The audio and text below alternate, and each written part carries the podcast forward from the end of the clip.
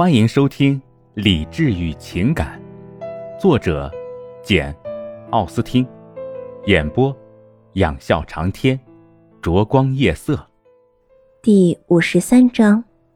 然而，上校提出的延期似乎一点不使他那位漂亮的朋友感到生气或恼怒，因为他们不久就结束了谈话。两人分手的时候。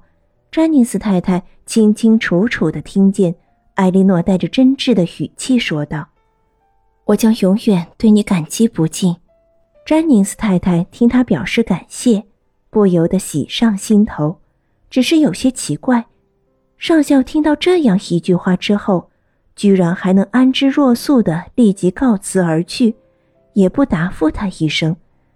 他没有想到。他的这位老朋友求起婚来会这么漫不经心。其实，他们之间谈论的是这么回事。上校满怀同情地说：“我听说你的朋友费拉斯先生受到家庭的亏待。我若是理解的不错的话，他因为坚持不肯放弃同一位非常可爱的年轻小姐的婚约，而被家人完全抛弃了。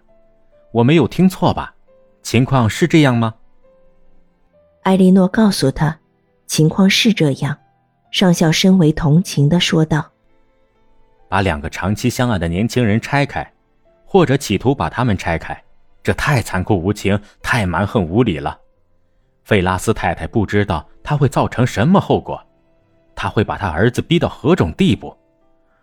我在哈利街见过费拉斯先生两三回，对他非常喜欢。他不是一个你在短期内就能与他相熟的年轻人。”不过我总算见过他一面，祝他幸运。况且作为你的朋友，我更要祝愿他。我听说他打算去做牧师，劳驾你告诉他，我从今天的来信里得知，德拉福的牧师职位目前正空着，他若是愿意接受的话，可以给他。不过他目前正处于如此不幸的境地，再去怀疑他是否愿意，也许是无稽之谈。我只是希望钱能再多一些，拿的是教区长的俸禄，但是钱很少。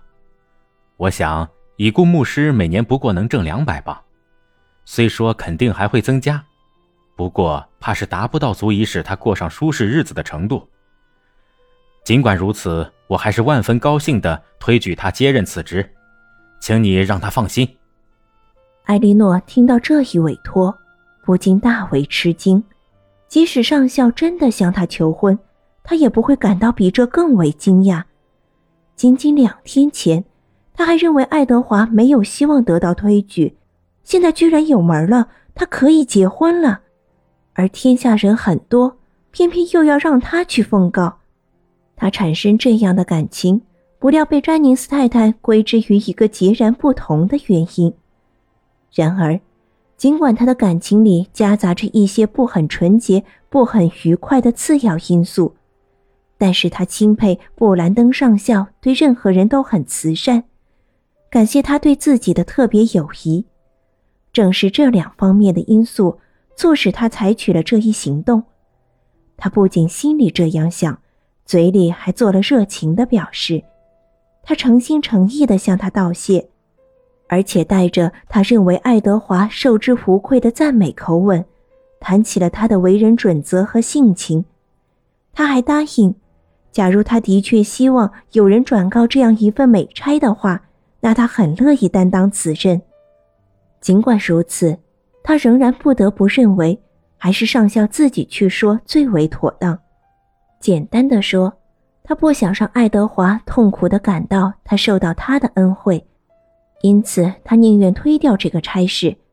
不想布兰登上校也是基于同样微妙的动机，才不肯亲自去说的。他似乎仍然希望艾莉诺去转告，请他无论如何不要再推辞了。艾莉诺相信爱德华还在城里，而且幸运的是，他从斯蒂尔小姐那里打听到了他的地址，因此他可以保证在当天就告诉他。此事谈妥之后，布兰登上校说起他有这么一位体面谦和的邻居，定将受益不浅。接着，他遗憾地提到那栋房子比较小，质量也差，对于这一缺陷，艾莉诺就像詹妮斯太太猜想的那样，一点也不在乎。至少对房子的大小是这样。房子小，我想不会给他们带来任何不便，因为这同他们的家口和收入正好相称。一听这话，上校吃了一惊，他发现艾莉诺已经把他们的结婚看成是这次推举的必然结果。在上校看来，德拉福的牧师俸禄收入有限，凡是习惯了爱德华那种生活方式的人。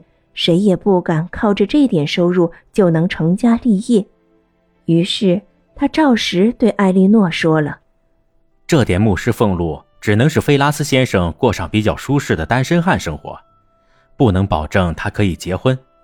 说来遗憾，我只能帮到这一步，我对他的关心也只能到此为止。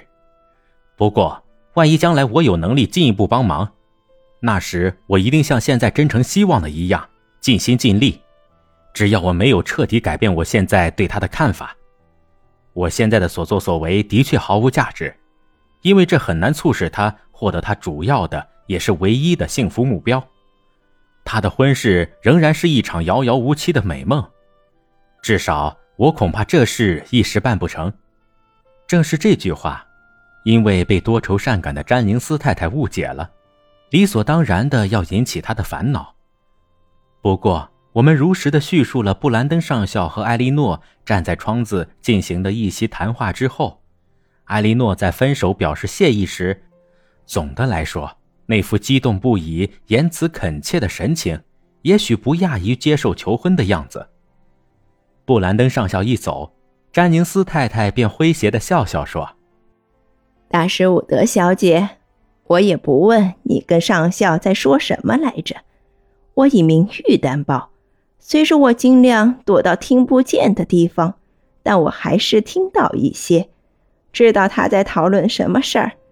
老实对你说吧，我生平从来没有这么高兴过。我衷心的祝你快乐。谢谢你，太太，这确实是一件使我感到十分快乐的事情。我切实感到布兰登上校为人善良。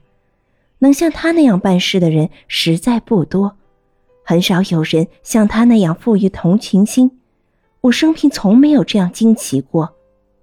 天哪，亲爱的，你过于谦虚了。我丝毫也不感到惊奇，因为我近来常想，没有什么事情比这更合乎情理了。你这样认为，是因为你知道上校心肠慈善，可你至少预见不到。这机会居然来得这么快。詹宁斯太太重复道：“机会，说到这一点，一个男人一旦下定这样的决心，他无论如何总会很快找到机会的。好了，亲爱的，我再三再四的祝你快乐。